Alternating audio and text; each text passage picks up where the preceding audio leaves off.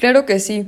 Hablaremos sobre aquellos elementos que son esenciales en la didáctica, y qué bueno que preguntas por ellos, porque podemos decir que mucha gente es un tema que lo deja pasar o que las personas ya lo saben, pero bien, lo vamos a explicar.